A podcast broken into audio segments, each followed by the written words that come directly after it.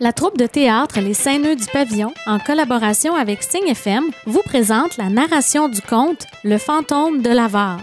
Sous la supervision d'Emmanuel Laroche, metteur en scène, voici Jocelyne Bélair.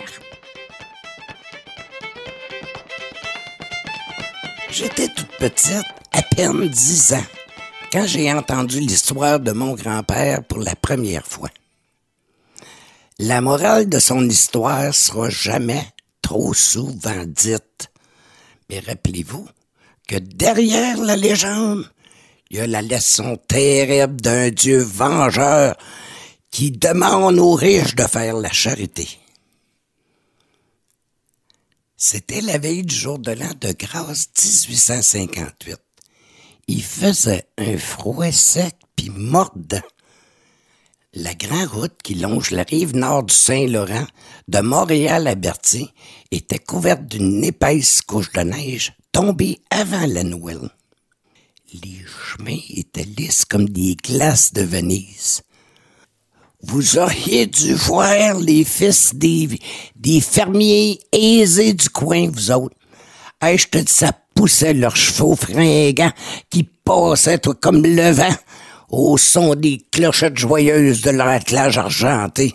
Ah, tabarouette! Hey, mais moi, j'étais, avec mes parents, enveillé chez le père Joseph Hervieux, que vous connaissez tous. Vous savez aussi que sa maison, bâtie en pierre, était à mi-chemin entre les églises de la Noret puis la Valtrie. C'était la fête chez le père Hervieux ce soir-là. Fait qu'après avoir copieusement soupé, tous les membres de la famille s'étaient rassemblés dans la grande salle de réception.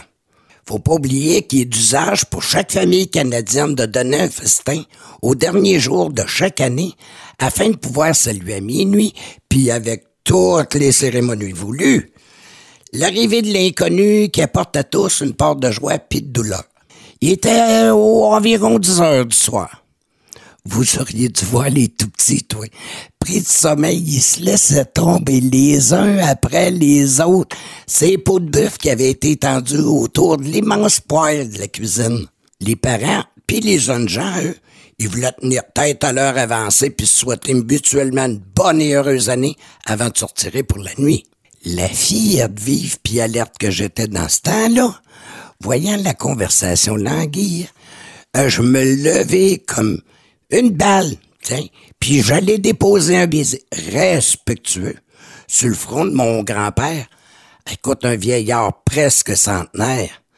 Puis je lui dis d'une petite voix que je savais pas mal irrésistible. Grand-père, redis-nous, je t'en prie, l'histoire de ta rencontre avec l'esprit de ce pauvre Jean-Pierre Baudry, que Dieu ait pitié de son âme. C'est celle que tu nous racontes à chaque année? C'est une histoire triste, mais ça nous aiderait à passer le temps jusqu'à minuit. Oh oui, grand-père, l'histoire du jour de l'an! répétèrent encore les convives qui étaient presque tous ses descendants. Mes enfants, reprit mon grand-père, aux cheveux blancs depuis bien longtemps. Je vous répète, à la veille de chaque jour de l'an, cette histoire de ma jeunesse. Je suis bien vieux, puis c'est peut-être la dernière fois que je vous la raconte à soir. Soyez toute attention. Puis remarquez surtout le châtiment terrible que Dieu réserve à tous ceux qui, en ce beau monde, refusent l'hospitalité aux voyageurs en détresse. Mon grand-père approcha son fauteuil du poêle, puis ses enfants ont fait cercle autour de lui. Et voici l'histoire en question. Il y a de ça 70 ans aujourd'hui. Mon grand-père, il avait 20 ans dans ce temps-là. À demande de son père, il est parti pour Montréal de bonne heure le matin afin d'aller y acheter plein de choses pour la famille.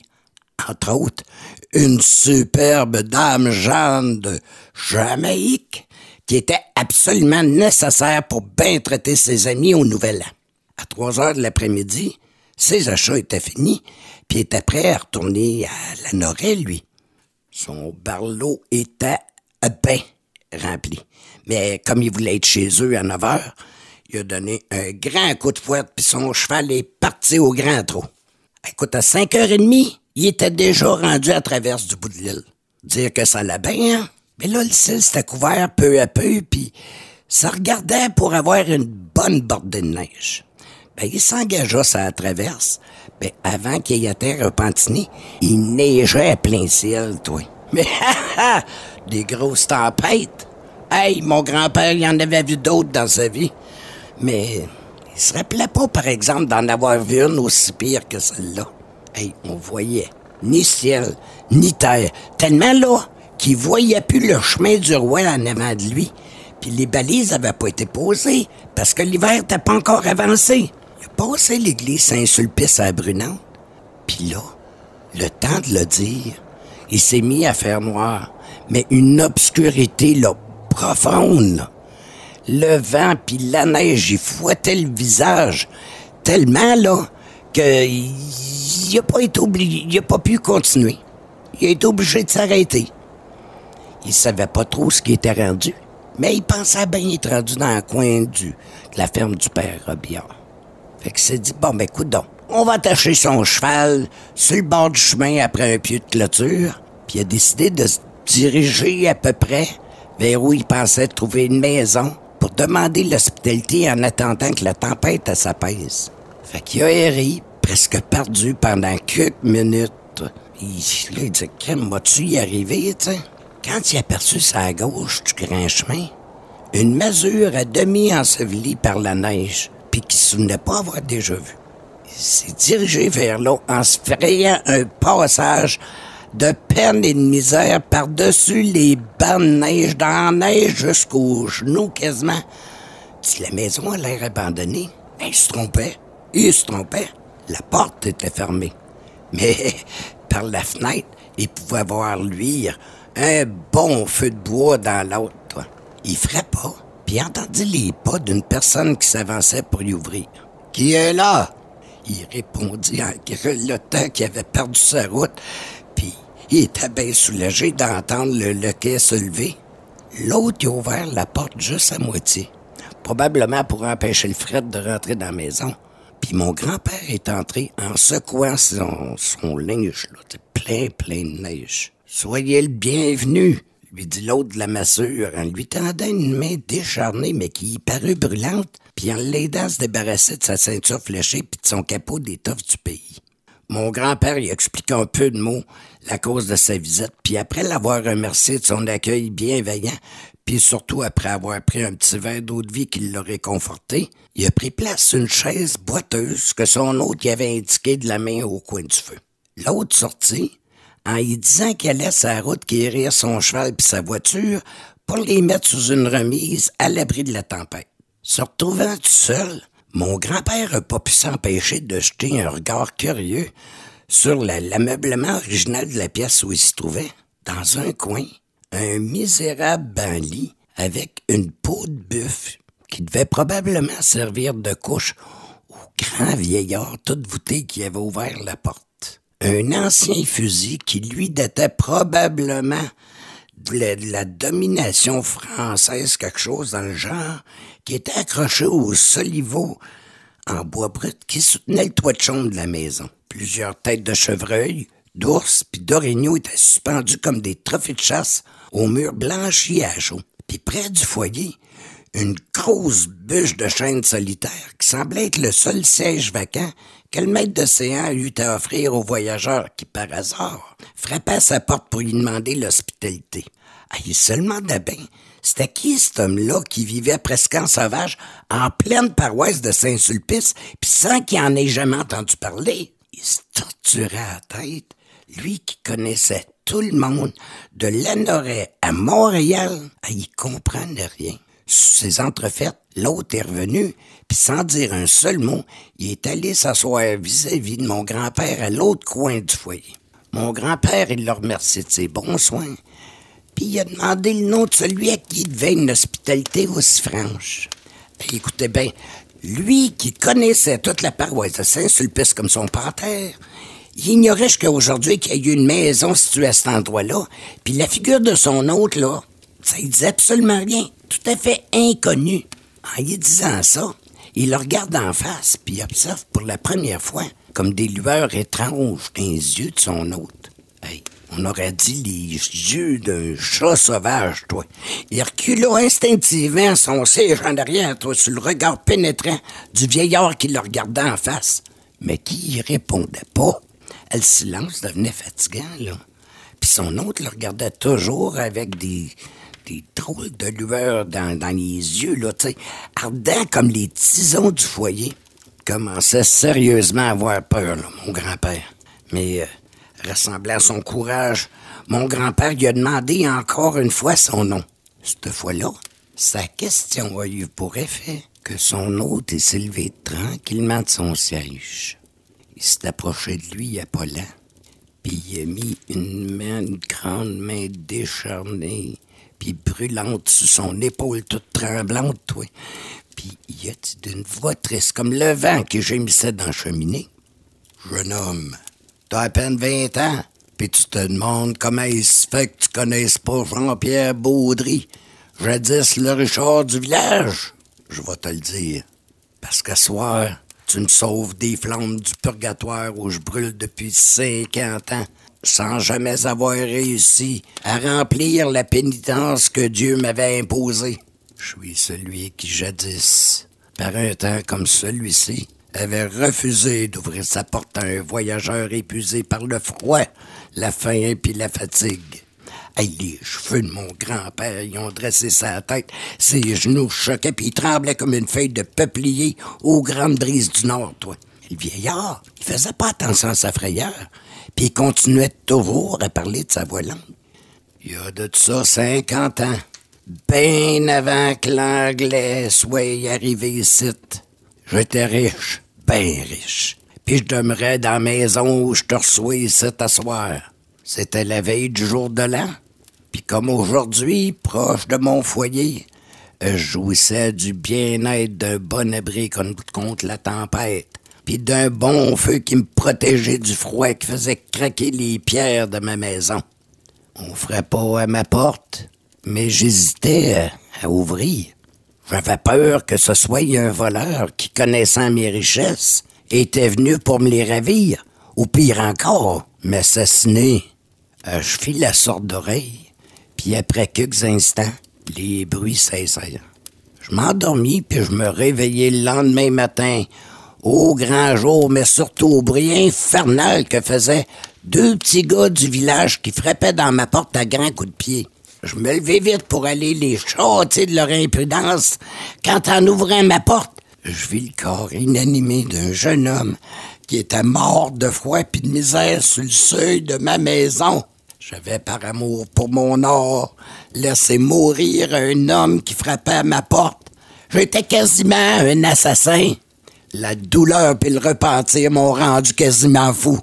Fait qu'après avoir fait chanter un service pour le repos de l'âme du malheureux, j'ai divisé ma fortune entre les pauvres des environs, en priant Dieu d'accepter mon sacrifice en expiation du crime que j'avais commis.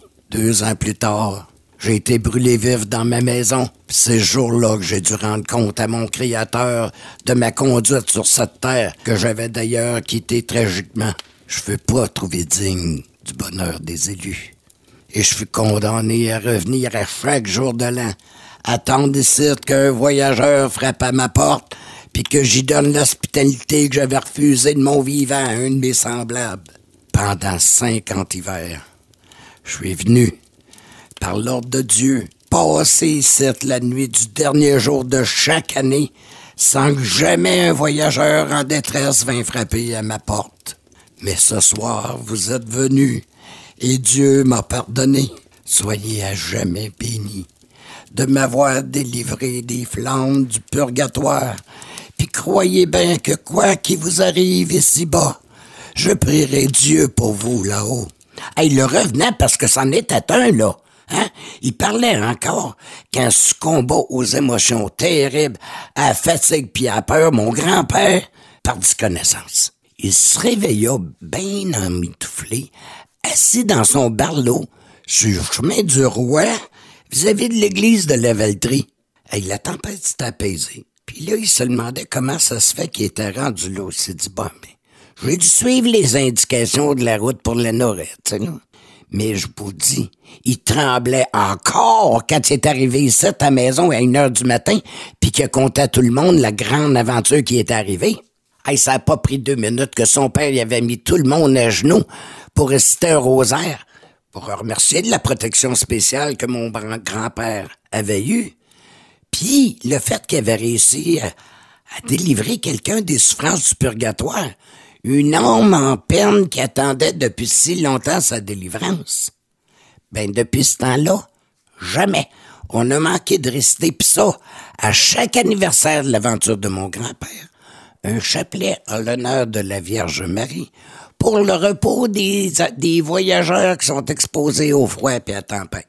Quelques jours plus tard, en visitant Saint-Sulpice, mon grand-père a eu l'occasion de rencontrer le curé de cette paroisse-là puis a appris que les registres de l'Église faisaient en effet mention de la mort tragique d'un nommé Jean-Pierre Baudry, dont les propriétés étaient situées à peu près là où reste le petit sans regret aujourd'hui? Il y a quelques esprits forts qui ont dit qu'il s'était probablement endormi sa route. Hein? Mais où c'est que vous pensez qu'il tenait ces détails-là, lui? Les fêtes puis les noms qui seraient attachés à l'incendie de la ferme du défunt Baudry, puis il en avait jamais entendu parler? Le curé de la Noret, à qui il confia l'affaire, il voulut rien dire, si ce n'est que le doigt de Dieu était en toutes choses et que nous devions bénir son saint nom. Mon grand-père avait cessé de parler depuis un bout de temps, mais personne n'osait rompre le silence presque religieux, qui s'était installé pendant qu'il racontait son histoire. Les jeunes filles émues puis craintives se regardaient du coin de l'œil puis c'était à peine s'ils osaient bouger le petit doigt. Les hommes restaient pensifs puis ils réfléchissaient à ce qu'il y avait d'extraordinaire puis de merveilleux dans l'apparition surnaturelle du vieil avare. Puis ça, cinquante ans après son trépas. Le père Montpétel, qui commençait à se sentir un petit peu mal à l'aise, mit fin à cette ambiance gênante-là en offrant à ses hôtes une dernière rosade de bonne eau de vie de la Jamaïque à l'honneur de l'heureux retour du voyageur. On prit le petit verre tous ensemble, mais avec un petit peu moins d'entrain que les autres d'avant, parce que l'histoire de mon grand-père avait touché la corde sensible de tous les Canadiens français. Ça veut dire la croyance à tout ce qui touche aux histoires surnaturelles puis aux revenants.